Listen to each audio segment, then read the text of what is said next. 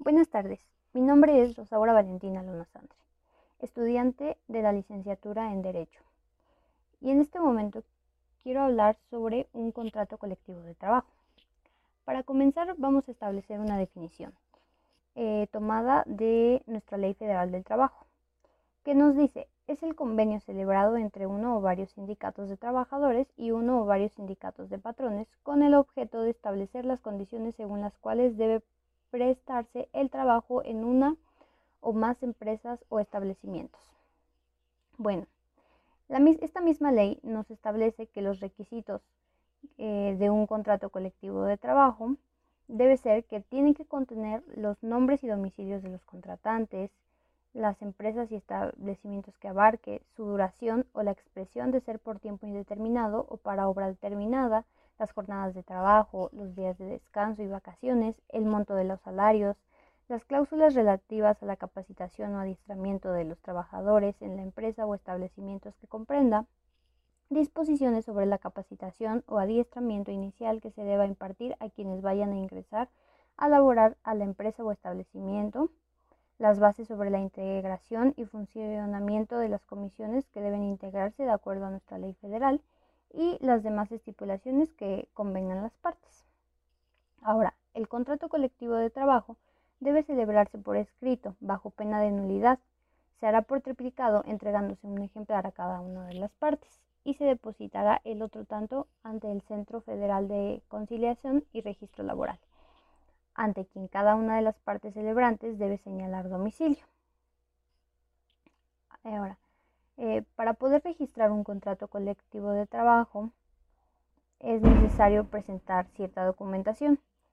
La documentación con la que las partes contratantes acrediten su personalidad, el contrato colectivo de trabajo, la constancia de representatividad a, a la que se refiere el artículo 390 bis de la Ley Federal del Trabajo y el ámbito de aplicación del contrato colectivo de trabajo. Una vez que se entrega dicha documentación, el Centro Federal de Conciliación y Registro Laboral deberá de resolver sobre el registro del contrato colectivo de trabajo dentro de los siguientes 30 días y dicha resolución debe ser notificada a las partes. Ahora, el contrato surtirá efectos desde la fecha y hora de presentación del documento, salvo que las partes hubiesen convenido en una fecha distinta. Eh, para poder este, finalizar eh, un poquito este tema, también es importante agregar que los contratos se deben revisar sobre aspectos salariales y sobre aspectos contractuales. Dentro de la revisión de los aspectos contractuales nos establece el artículo 399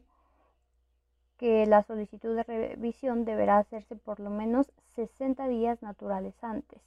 del vencimiento de contrato colectivo por tiempo determinado, si este no es mayor de dos años,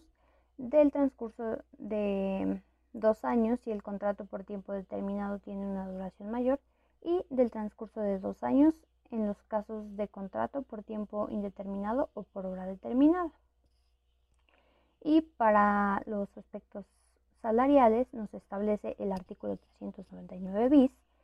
que sin prejuicio de lo que establece el artículo anterior, los contratos colectivos serán revisables cada año en lo que se refiere a los salarios en efectivo por cuota diaria.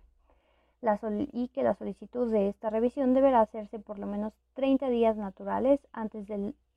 cumplimiento de un año transcurrido desde la celebración, revisión y prórroga del contrato colectivo. Como podemos notar, es un tema eh, un poquito amplio, sin embargo, he tratado de resumir un poco la información para tener eh, más claro esto. Y eso sería todo por el tema de hoy. Muchas gracias.